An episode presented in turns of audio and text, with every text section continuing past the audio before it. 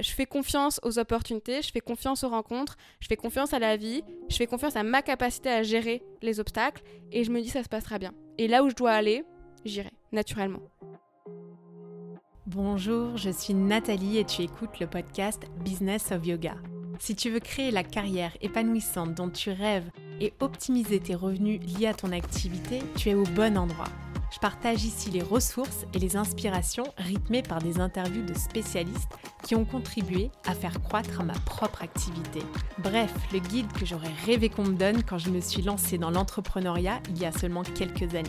Je synthétise pour toi les outils que j'ai appris via des guides simples et accessibles.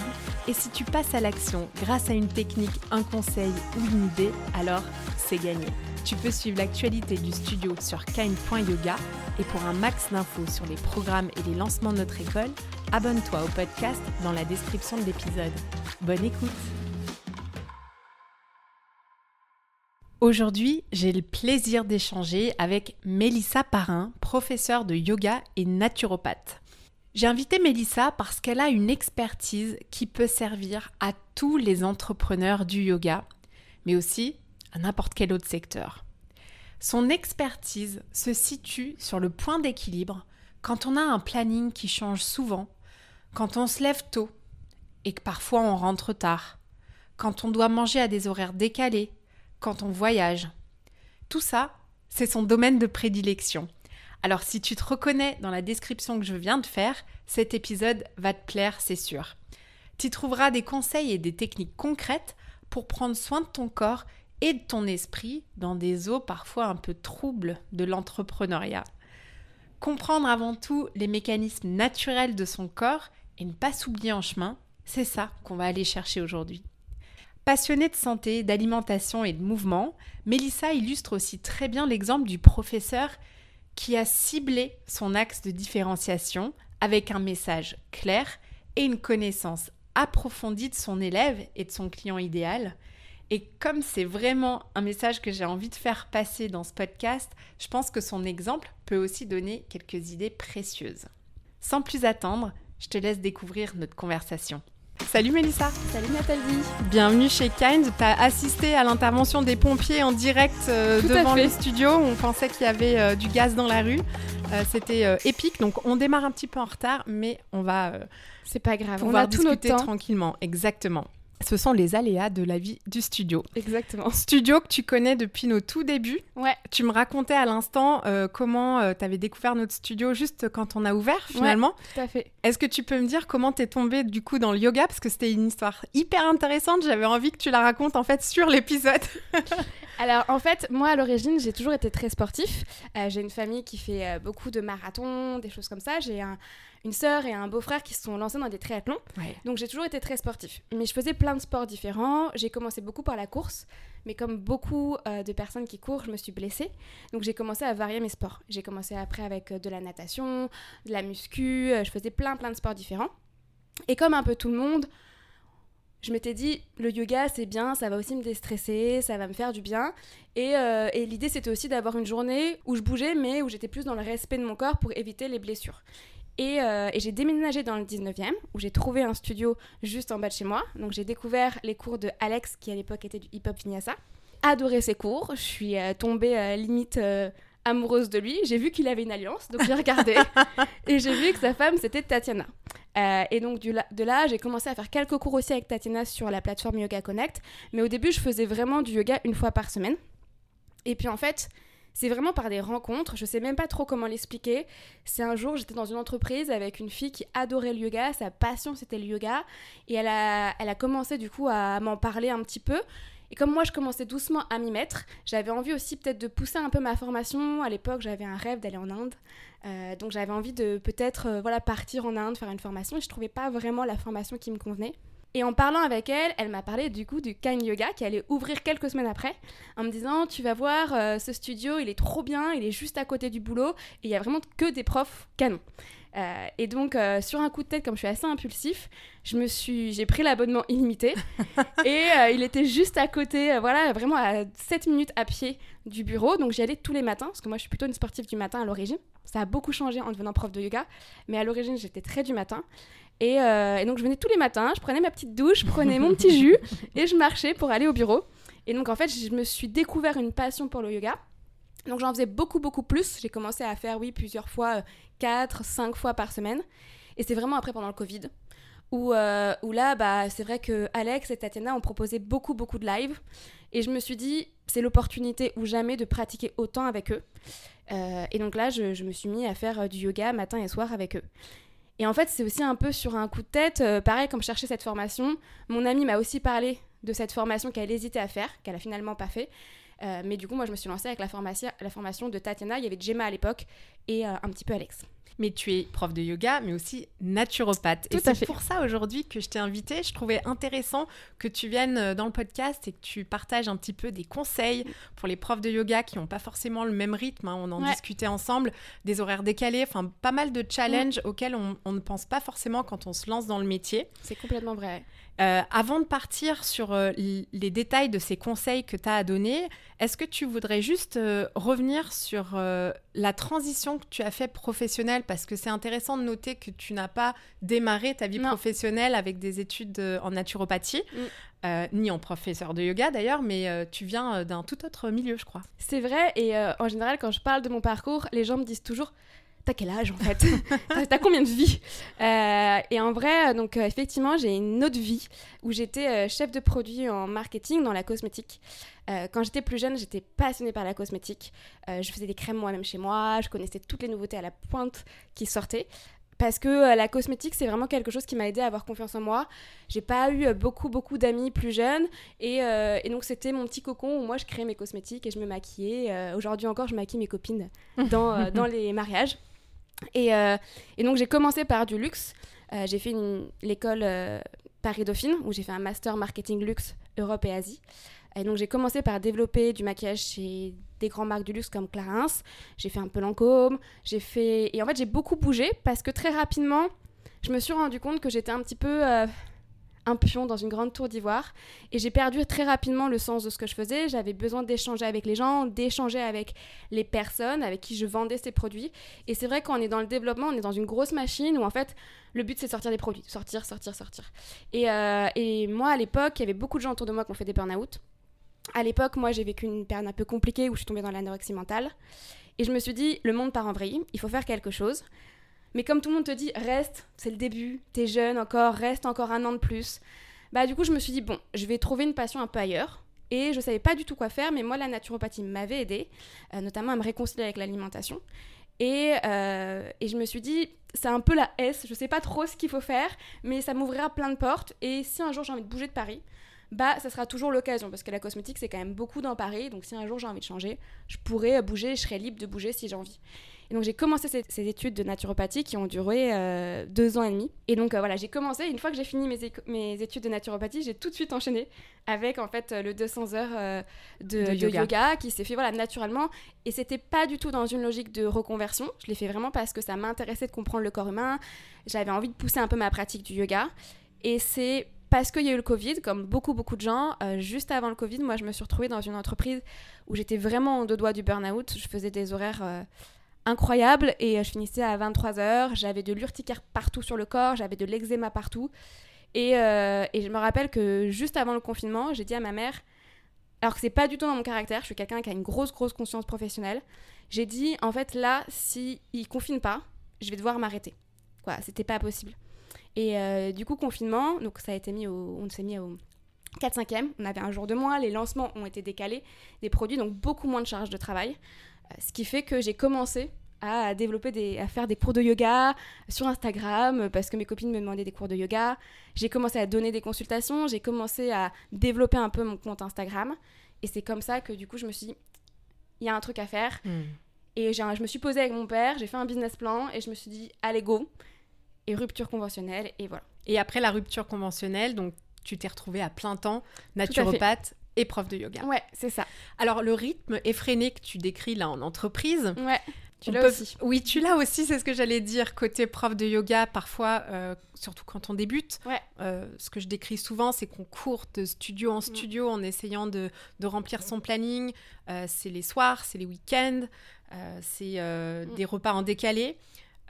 comment font les profs de yoga pour bien s'organiser selon toi? Quels sont les conseils que tu pourrais leur donner pour mieux s'organiser euh, en fonction de ton expertise bah, Déjà, tu, soulèves un vrai point qui est, euh, je pense que parfois on quitte un système pour aller dans un système qui est complètement opposé et qui n'est pas forcément toujours idéal parce qu'on a quitté un boulot qui est cadré pour aller vers un autre très libre. Et effectivement on peut tomber à nouveau dans un extrême et se complètement se griller dans, ce, dans cette pression aussi qu'on peut avoir parce que pour le coup si on travaille pas on gagne pas d'argent. Mm.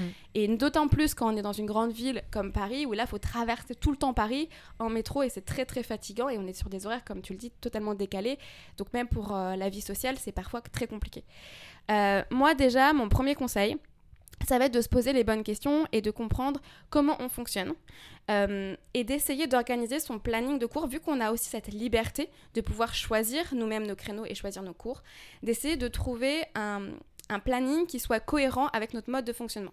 Je m'explique, euh, on est tous sur des créneaux et des cycles de vie qui sont différents. On n'a pas tous les mêmes rythmes de sommeil, notamment. Il y a des personnes qui vont avoir, qui sont plutôt des couches-tard, lève-tard, euh, qui euh, sont en général très productifs à partir de 16h jusqu'à 21h. C'est la petite personne voilà, qui travaillait beaucoup et révisait beaucoup le soir parce que mm. c'est là qu'elle était la plus efficace. Clairement, pas mon cas.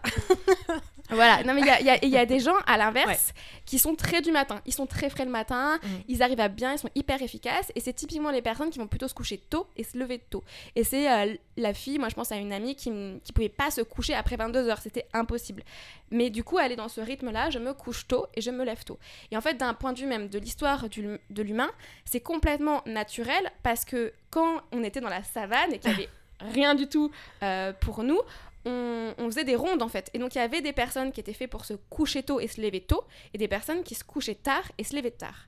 Et le problème dans notre société, c'est qu'on respecte pas du tout ces cycles biologiques qui sont vraiment dans, notre, dans nos génétiques.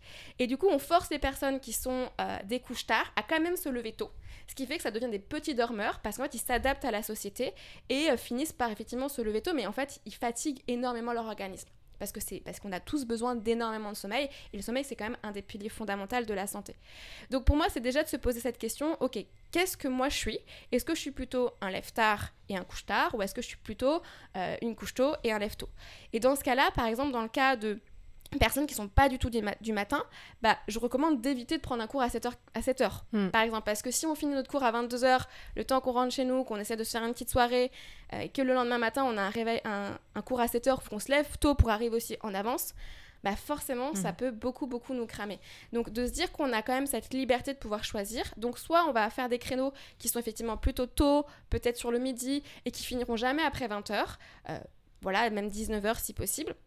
Ou alors, on est plutôt des personnes qui sont plutôt du soir, et dans ces cas-là, on va éviter les créneaux très tôt le matin, mais on va plutôt être sur des créneaux de 10h, midi, et peut-être effectivement 20h, euh, et finir jusqu'à 21h, 22h en fonction euh, des cours.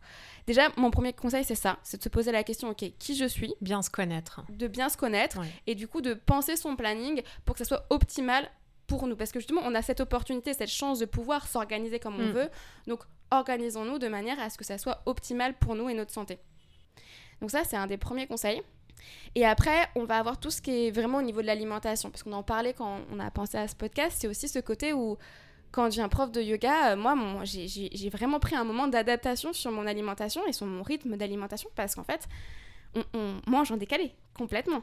Ouais, parce euh, que le cours du midi, euh, de midi 30, il faut pas que tu manges avant. Bah non. Donc, tu vas manger après. voilà. Donc, en fait, il suffit que tu as fait un cours qui, qui, soit loin de chez toi. Ouais. Euh, c'est bête, hein, mais tu finis à 13h, à 13h30 le cours. Le temps que tu fermes la, la, classe, que tu dises au revoir à tes élèves, que tu te changes, que tu rentres chez toi, il est déjà facile 14h30. Bah, ça dépend où est le studio par rapport à ton mm. domicile. Hein. Mais, et donc, après le temps de cuisiner, si tu veux cuisiner quelque chose, tu manges jamais avant 15 heures. Et donc en fait, c'est compliqué, je trouve, de trouver un rythme où à la fois on crève pas de faim, concrètement, où on, est, on a suffisamment d'énergie pour pouvoir donner cours, mais effectivement tout en respectant aussi, euh, aussi son corps et donc de pas être forcément dans des choses très décalées et de pas juste grignoter quelque chose sur le coup de pouce euh, entre deux cours. Donc pareil, ça pour moi, une fois qu'on a déjà pensé à l'organisation de, de notre semaine et de nos cours, ça va être important de se dire, ok, donc moi maintenant, comment je, m'alimente? Si on est dans le cas, par exemple, je prends le cas de quelqu'un qui a des cours euh, qui sont plutôt très tôt le matin, bah, peut-être que bah, elle va se lever, se lever à 6 heures, alors Mm. peut-être pas faim tout de suite. Mm. C'est ok, mais comme on sait que l'organisme il a quand même besoin d'énergie, surtout pour aller donner un cours, peut-être que cette personne elle peut déjà commencer par prendre un smoothie. Alors peut-être pas tout de suite un smoothie, j'irais peut-être plus sur un jus, un grand verre de kombucha qui sont des, des jus qui sont très riches en probiotiques et donc très bonnes pour la flore intestinale. Ça peut être déjà un- prendre un grand jus de légumes, un grand jus euh, de kombucha ou de jus de légumes lactofermentés. Elle va donner son cours et donc elle va finir vers 9h, 8h30, 9h et là elle peut se refaire un smoothie, quelque chose de plus protéiné.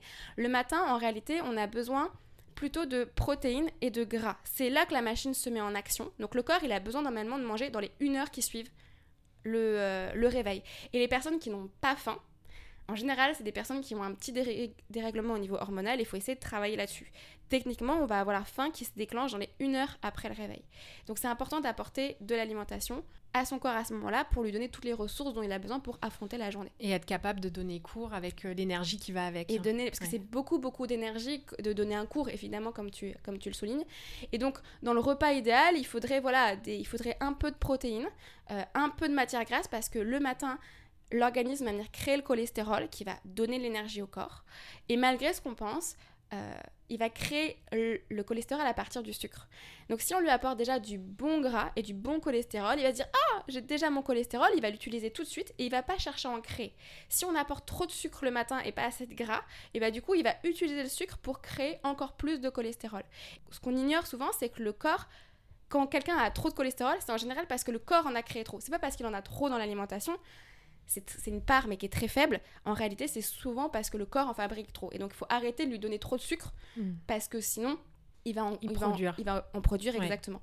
Donc le matin, l'idéal c'est un petit déjeuner avec un peu de protéines et un peu de gras. Et maintenir ce, ce rythme, si j'ai bien compris, de s'imposer finalement, même si on ne Ouais. ressent pas forcément la nécessité de manger Ouais. quelque chose Tout à, intervalles réguliers. Tout à fait parce que le corps, il a une horloge biologique Mhm, et donc en fait, il a besoin d'avoir certains repères. mhm. Et donc c'est vrai que c'est compliqué. euh, parfois, c'est ce qui est le plus compliqué notamment, c'est quand les journées ne se ressemblent jamais. Et c'est pour ça que c'est important d'essayer quand même de maintenir une certaine euh, constance dans ces journées. Même si on va peut-être pas donner un cours le matin, peut-être que du coup nous on peut aller se prendre un cours pour Mm. nous également et donc essayer de garder cette maintenance au niveau de l'alimentation.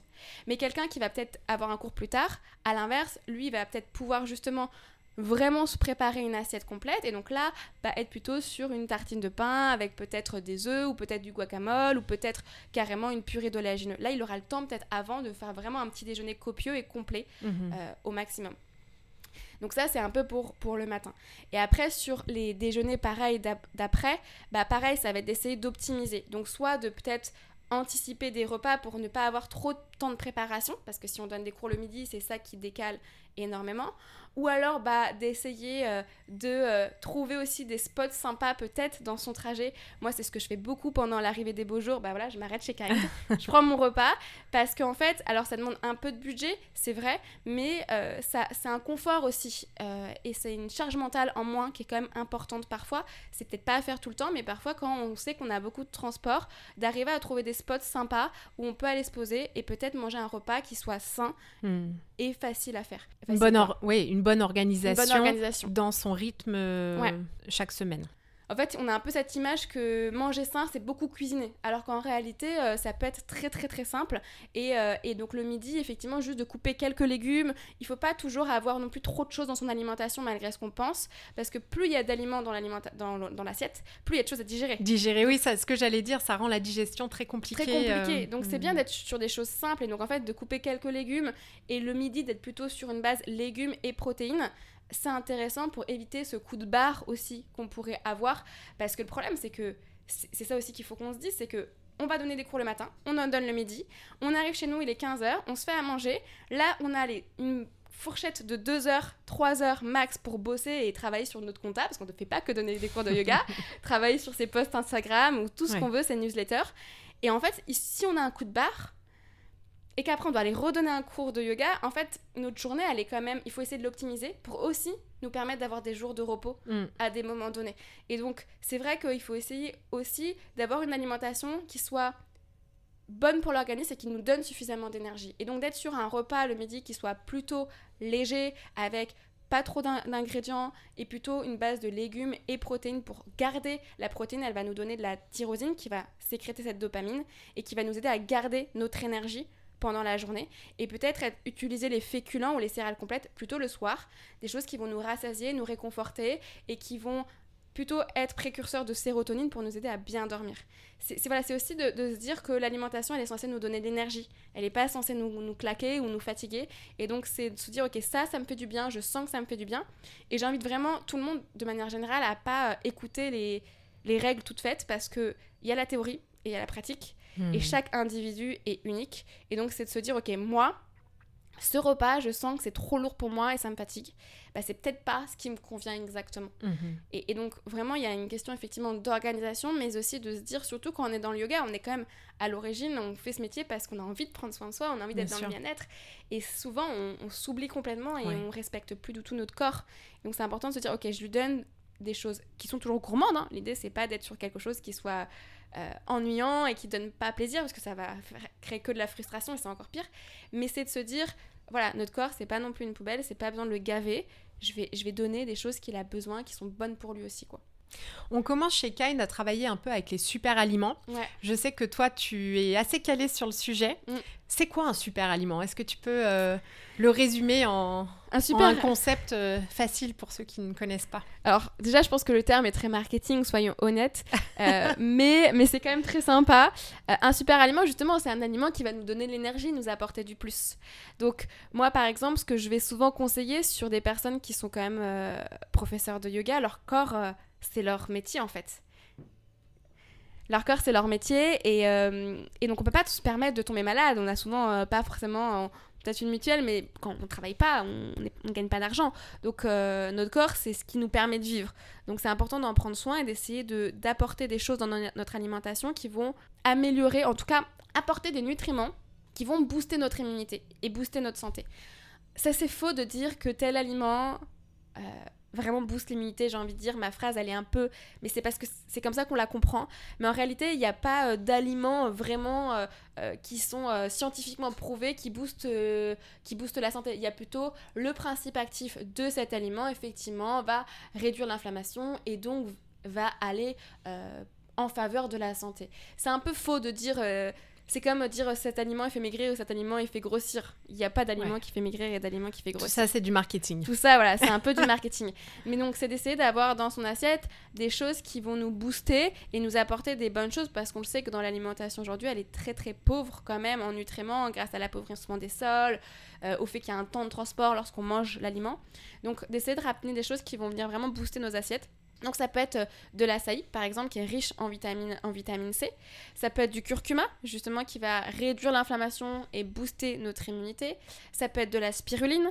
Euh, c'est tous ces, ces, aliments qui ont plein plein plein de nutriments en eux et qui sont encore très chargés en nutriments et du coup vont nous apporter vraiment quelque chose.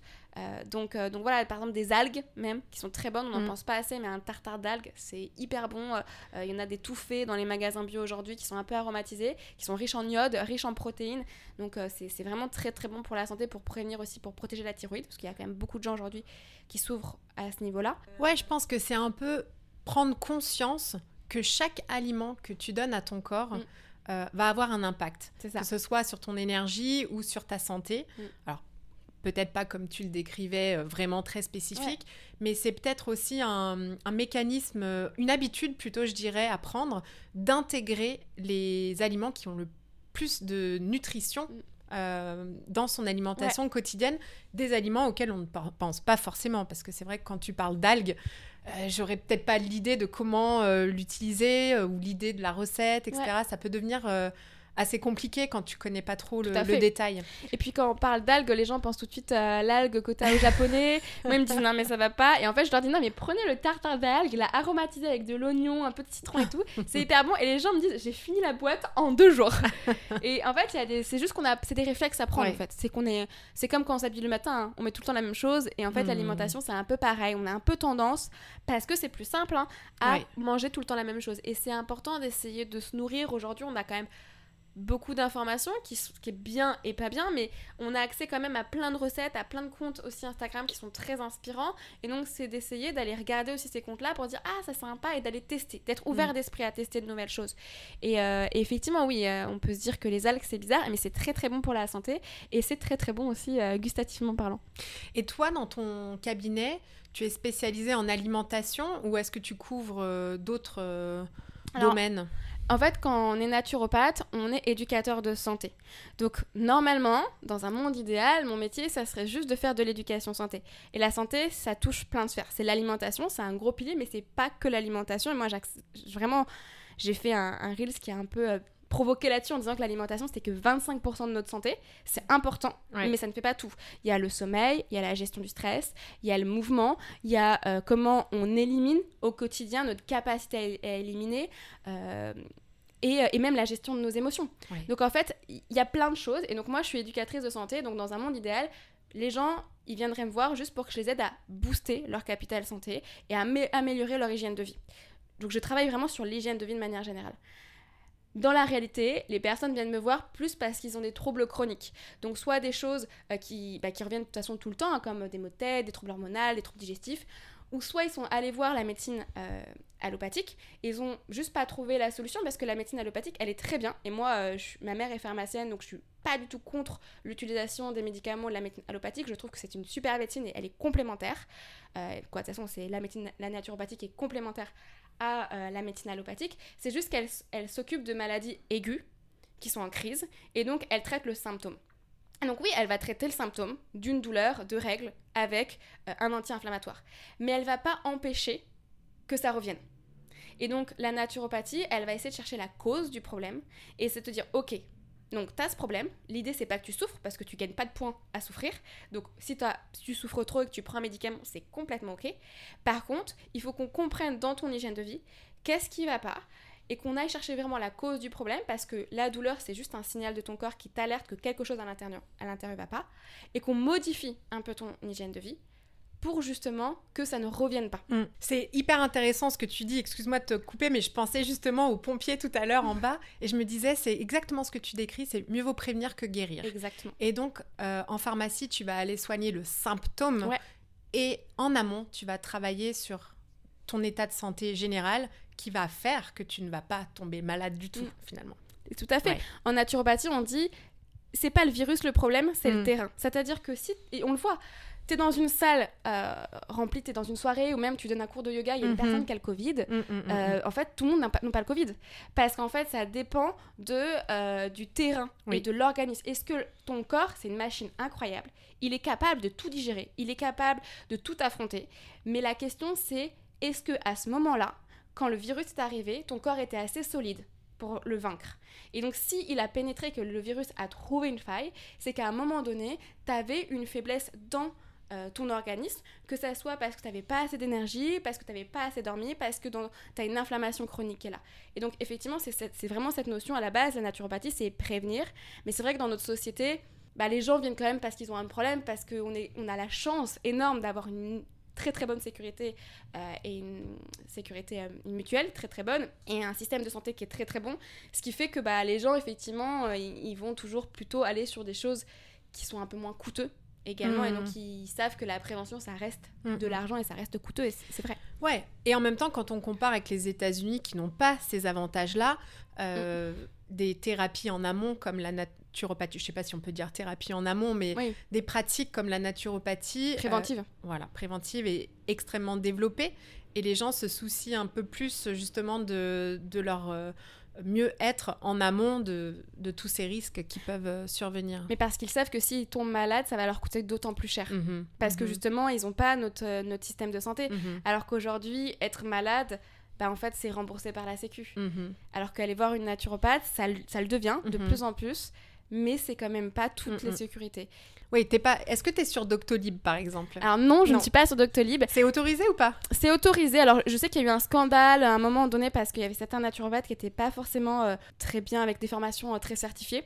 Moi, j'y suis pas, mais c'est vraiment un choix parce que Doctolib, ça s'appelle docteur, et je ne suis pas docteur. Mhm. Et je sais très bien où est ma place, et je ne suis pas médecin, je ne suis pas docteur, et donc je suis pas à l'aise à être sur une plateforme qui s'appelle comme ça. Mais il y a des naturopathes qui y mhm. sont, et effectivement, c'est un gros boost, je pense, pour, euh, pour pas mal euh, de leur carrière, même si ça reste aussi un budget, parce vous ne le mhm. pas, mais Doctolib, il faut payer aussi. Un abonnement, bien sûr. Il y a un abonnement qui est très très cher euh, pour y mhm. être, ouais. Est-ce que euh, tu as un statut particulier ou c'est le même que ton statut de professeur de yoga? Non, bah j'ai une mutuelle qui est différente, quoi. J'ai une, sécurité qui est différente parce que c'est pas les mêmes dangers quand je enseigne le yoga et quand je recommande des conseils d'hygiène de vie à quelqu'un.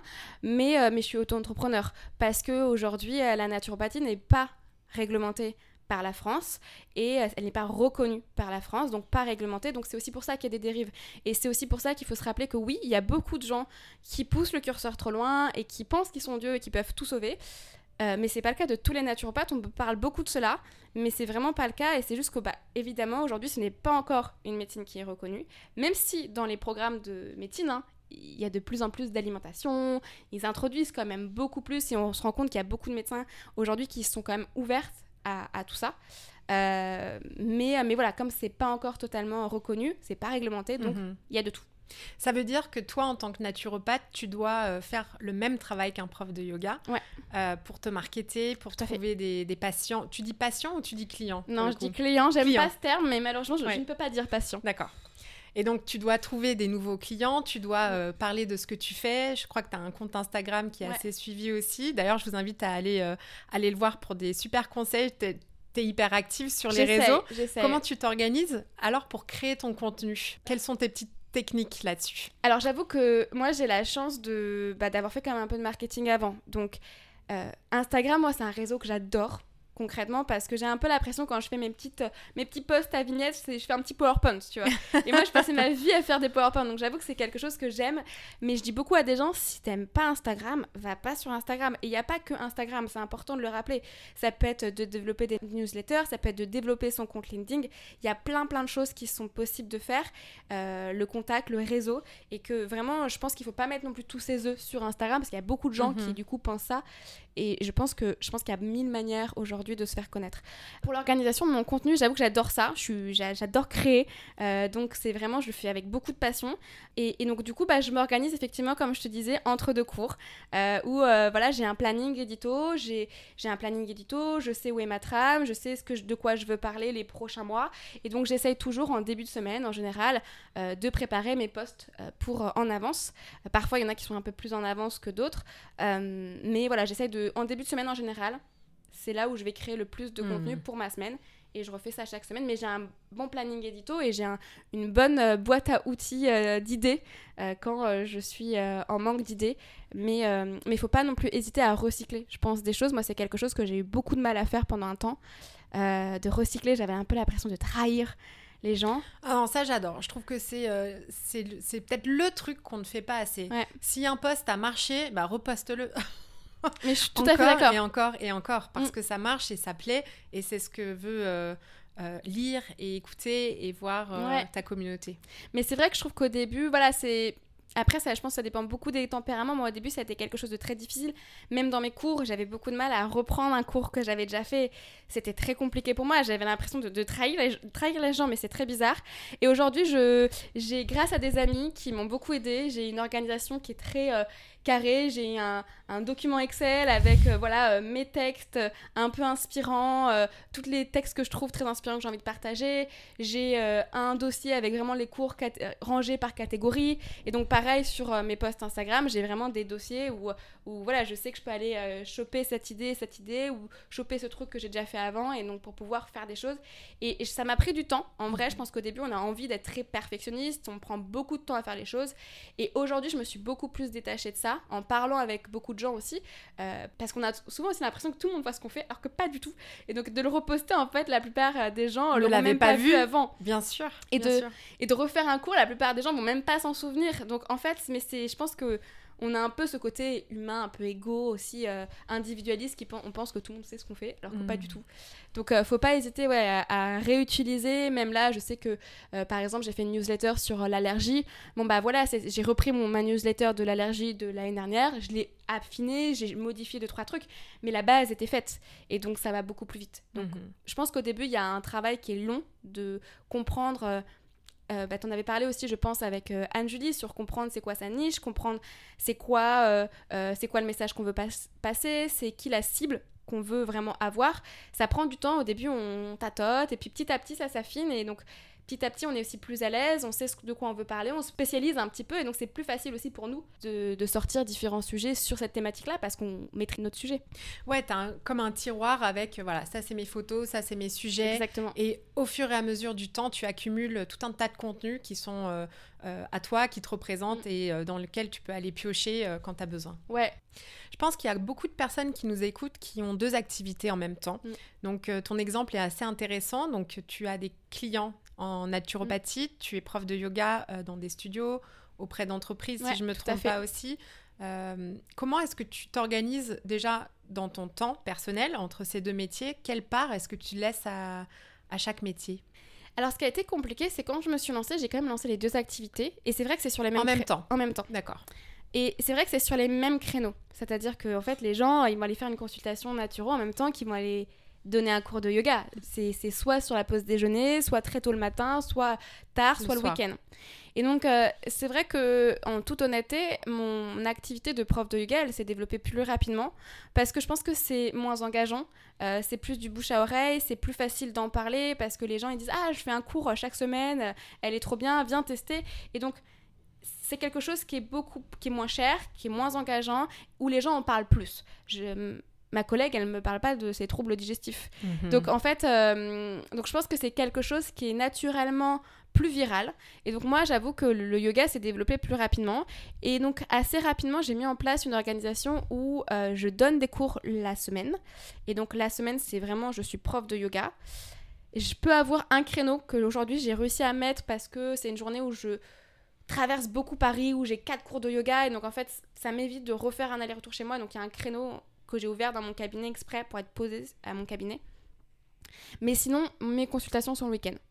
Et du coup, ça convient parfaitement aux gens parce qu'en vrai, euh, euh, pouvoir se caler une heure et demie ou deux heures, parce que les consultations naturelles, c'est pas comme aller chez le médecin, c'est pas 20 minutes. C'est pas 20 minutes. C'est bien une heure et demie, euh, voilà. Donc, donc ça permet aussi aux gens d'avoir le temps de se poser. Et moi, c'est hyper important qu'ils prennent ce temps pour eux. Donc, du coup, je le fais le week-end.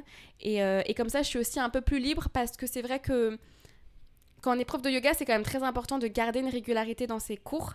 Et hum, quand on est très famille et que pour euh, soi, comme moi je peux l'être, pour moi ma vie sociale est très importante également, bah c'est compliqué euh, quand il y a un week-end et qu'on doit annuler un cours. Et donc c'est vrai que moi rapidement je me suis rendu compte que les cours du week-end c'était compliqué parce que j'étais souvent absente et du coup j'arrivais pas aussi à les faire autant mhm. fructifier que d'autres parce que j'avais pas cette fidélité parce que si l'élève il a tout le temps un prof qui est différent bah mhm. il s'y perd aussi. Alors que là si tu sais que tu vas partir tel week-end tu bloques euh, ton calendrier euh, en amont. C'est ça, c'est beaucoup plus facile parce que du coup en amont, donc j'ai pas de consultations qui s'y mettent et des consultations, pareil, on se voit pas toutes les semaines. Je vois les gens tous les un mois et demi parfois trois mois quand ils sont très indépendants. Donc du coup, ça permet d'avoir le temps de plus anticiper et on n'est pas forcément toujours à une semaine près, sachant que moi, de toute façon, il y a toujours des calls de suivi. Donc par contre, j'ai une journée qui est dédiée aussi, donc le vendredi, le jeudi après-midi en général, c'est ma journée où il y a tous mes calls. C'est-à-dire que les personnes qui veulent aller vers une consultation mais qui euh, ne savent pas encore, ont besoin de prendre un premier feeling avec la personne, être sûr aussi que je, je peux répondre à leurs problématiques. Bah, du coup, moi, je propose des calls gratuits de 15 minutes. Et pareil, comme mes, clients, je les vois pas régulièrement, pour moi, c'est hyper important de garder un suivi pour garder la motivation. Parce que mhm. je le vois très bien. Après la première consultation, la semaine d'après, j'ai tout fait trop bien, c'était parfait, je me sens trop bien. Mais la deuxième semaine, catastrophe. Et quel outil tu utilises pour tout ça? Parce que tu m'apparais comme une personne extrêmement bien organisée. Euh, donc j'utilise Calendly pour tous les calls. Ça c'est ça c'est magique et, et, donc les gens prennent euh, voilà c'est hmm. mon agenda est à jour. Donc euh, Calendly est comme ça. Et après c'est vrai que moi dans mon organisation il y a vraiment des jours qui sont dédiés mhm. à certaines choses. Hmm. C'est-à-dire que maintenant pareil après on apprend mais maintenant moi mes cours je fais un cours par semaine et mon cours il est du mardi au mardi. C'est-à-dire que le mardi, je sais que j'ai qu'un seul cours. Donc c'est une journée qui est euh, libre toute la journée et c'est là où je crée énormément de, choses. Mhm. Je vais créer mes cours de vinyasa, je vais créer mes cours de yoga, je vais créer quelques contenus et c'est là où en général c'est pour ça que j'aime beaucoup aller dans des cafés à ce moment-là mhm. parce qu'en fait je suis dans ma bulle et je crée et tu as des grosses tranches horaires surtout pour et j'ai une grosse tranche horaire pour pouvoir être capable de m'y mhm. poser parce que quand on n'a que deux heures c'est compliqué de se poser sur un sujet de fond donc le mardi c'est ma journée où je bosse à fond sur tous mes contenus Aujourd'hui, je suis aussi wellness manager dans une boîte euh, à mi-temps. Donc, j'y suis le lundi et le vendredi. Et j'ai fait ce choix parce que justement, euh, ce qu'on disait un peu au début du podcast, c'était de ne pas aller dans un modèle qui soit à nouveau très extrême. Euh, je pense que l'équilibre se trouve au milieu et que c'est bien de allier à la fois un CDI à mi-temps et ma liberté d'auto-entrepreneur que j'aime énormément. Et donc, je suis assez libre, mais j'ai effectivement euh, de 9h à 17h les lundis et jeudis. Je suis wellness dans une entreprise. Euh, donc, en fait, je... qui une entreprise qui s'appelle Comet, qui, qui accueille des entreprises pour des réunions. Et euh, nous, on leur propose des sessions bien-être de 15 minutes. Donc, c'est du yoga sur chaise avec du yoga et de la méditation. Donc, ça reste très proche de ce que je fais. Mais ça me permet d'avoir une certaine sécurité, une mutuelle, d'avoir mon transport qui est un petit peu euh, hmm. remboursé. Et je pense que voilà, il faut se rendre compte que oui, peut-être que ça ne nous convenait pas le milieu entreprise, mhm. mais que la solution elle est peut-être pas dans l'autre extrême. Mhm. Peut-être que sur certaines personnes ça conviendra, mais peut-être qu'il faut arriver aussi à trouver un équilibre pour aussi avoir une charge mentale et un stress financier qui soit peut-être un petit peu moins là. Mhm. et, euh, et, donc voilà, je, je, je, trouve mon équilibre entre cette sécurité du CDI, qui est quand même un CDI qui me prend que deux jours, hein, c'est pas mm. non plus, mais j'ai au moins un fixe qui est mm, tous les mm, mois mm, aussi là, parce que ça reste une rentrée d'argent qui est tous les mois. J'ai un peu de congé, donc il y a quelques jours où je ne bosse pas et je suis quand même payée. Donc c'est quand même un bon luxe euh, qui est sympa aussi à essayer de trouver un, un équilibre. Et comme tu le disais, je pense qu'en fait, c'est compliqué. Après, sauf si, voilà, il y, y, a encore une fois des, des, personnes qui le font très bien. Mais au début, je pense que parfois, c'est compliqué d'avoir une seule activité. Et moi, j'avoue que je me retrouve très bien dans ce, dans ce couteau suisse euh, mm. parce que du coup pareil je fais beaucoup de conférences en entreprise je fais des conférences bien-être mais je fais aussi parfois des séances de yoga mm. euh, je fais aussi là j'ai euh, une journée bientôt bien-être en entreprise où comme je fais de la réflexologie et des massages bah, je viens aussi faire des massages aux collaborateurs et donc ça permet aussi de toucher plus de gens moi je pense que la naturopathie c'est pas mon cœur au final, c'est pas ce qui remplit le plus mon chiffre d'affaires, mais c'est ce qui me permet de parler de moi. Mm-hmm. C'est-à-dire que euh, et te différencier aussi. te différencier, exactement. Ce que j'allais dire sans, sans, vraiment le savoir au début, peut-être tu as euh, créé une niche et une, une, approche qui te correspond avec, euh, avec ce couteau suisse-là et ces, ces, différentes propositions. Et c'est vrai parce qu'au final, moi, mes clients en naturopathie, c'est principalement mes élèves. C'est 80%, c'est mes élèves. C'est c'est des personnes qui me connaissent, qui connaissent ma philosophie, qui me suivent sur les réseaux sociaux, qui savent ce que je propose, à qui j'ai parlé. Parce que je pense que justement, comme il y a beaucoup, beaucoup de gens en naturopathie, on ne sait jamais si c'est quelqu'un de bien ou pas. Bah, on a besoin aujourd'hui de la connaître. C'est pas comme je trouvais son médecin généraliste de quartier. Donc c'est vraiment important d'avoir cette approche-là. Et, moi, j'avoue que mes clients, en fait, c'est mes, c'est mes élèves parce qu'ils me connaissent et c'est des personnes qui sont déjà dans le bien-être, mm. qui ont envie et souvent qui ont une problématique euh, digestive, hormonale et que le yoga les a déjà un peu aidés, mm. mais ça suffit peut-être pas suffisamment encore. Mm. Oui, c'est une base intéressante et un cercle vertueux qui euh, t'envoie aussi des nouveaux clients euh, à partir de ton activité. Est-ce que tu estimes aujourd'hui que tu as trouvé ton équilibre? Ouais, j'ai trouvé mon équilibre, mais c'est vrai que quand on est entrepreneur, l'équilibre est toujours bouleversé il faut apprendre à jongler avec parce qu'on n'est jamais à l'abri qu'il y a des choses qui bougent. Donc aujourd'hui, j'ai trouvé mon équilibre, j'ai trouvé mon rythme. J'ai beaucoup moins de pression par rapport à la création de contenu parce que voilà, je sais m'organiser. J'ai aussi travaillé sur moi, sur ce côté un peu perfectionniste. Voilà, des choses aussi qu'on peut avoir quand on est auto-entrepreneur. Et, euh, et de prendre de la distance par rapport à ça. Donc carrément. Mais mon rythme, il est toujours libre de bouger euh, encore. Il faut garder cette flexibilité, je pense aussi. Moi, je me dis toujours, franchement, je sais pas de quoi le mois de septembre sera fait. Mais c'est pas grave. Euh, je fais confiance aux opportunités, je fais confiance aux rencontres, je fais confiance à la vie, je fais confiance à ma capacité à gérer les obstacles et je me dis ça se passera bien. Et là où je dois aller, j'irai naturellement. Merci Mélissa pour euh, ta participation. Euh, j'ai été ravie de t'accueillir. moi aussi. Et merci pour tous ces conseils précieux. je pense qu'il y a vraiment beaucoup de choses. Et d'ailleurs, j'ai pris quelques notes moi-même pour plus tard que je vais mettre en application. Trop bien. Bah, merci beaucoup merci, Mélissa. Je sais pas toi, mais moi j'ai adoré cet échange. Ça me fait un peu penser au livre Santé parfaite de Deepak Chopra, grand gourou de l'Ayurveda parmi d'autres sujets d'ailleurs. Une amie me l'a justement récemment prêté. Le livre repose sur l'idée d'un équilibre holistique entre le corps, l'esprit et l'âme. Selon Deepak Chopra, la santé parfaite découle d'une alimentation saine, d'une activité physique régulière comme le yoga, et puis de la gestion du stress aussi. Il faut en fait aller chercher cette connexion profonde avec soi-même. C'est comme ça que selon lui on atteint le bien-être optimal et donc la santé parfaite. On va venir agir en amont, en prévention, et non pas réagir face à une maladie où il faudra soigner le symptôme. Et je dois dire que j'espère que cette façon de voir les choses va se développer de plus en plus dans les années à venir. Dans tous les cas, Mélissa accompagne ses clients en naturopathie. Elle les reçoit d'ailleurs dans son cabinet. Et tu pourras aussi la croiser ponctuellement chez Kind où elle fait parfois des remplacements. Allez, c'est la fin. À partir de cette conversation, je voudrais te demander quelle est l'une des choses qu'a abordé Mélissa qui t'a inspiré pour ton propre parcours, pour ta propre santé. Qu'est-ce qui a résonné pour toi? Si t'as trouvé, c'est à toi de jouer. Et comme d'habitude, je te souhaite une très très belle journée. Merci d'avoir écouté cet épisode. J'apprécie tout particulièrement les retours et les commentaires sur ce qui t'a été utile ou non. Laisse-moi un petit mot et une note si cet épisode t'a plu. Le must, c'est de partager ce podcast avec une personne à qui ça pourrait être utile. Ça fait vraiment une énorme différence pour mon travail que tu prennes ce temps. Je te donne rendez-vous la semaine prochaine et d'ici là, suis ton intuition et prends une action qui te rapprochera un pas de plus vers ce pourquoi tu es là.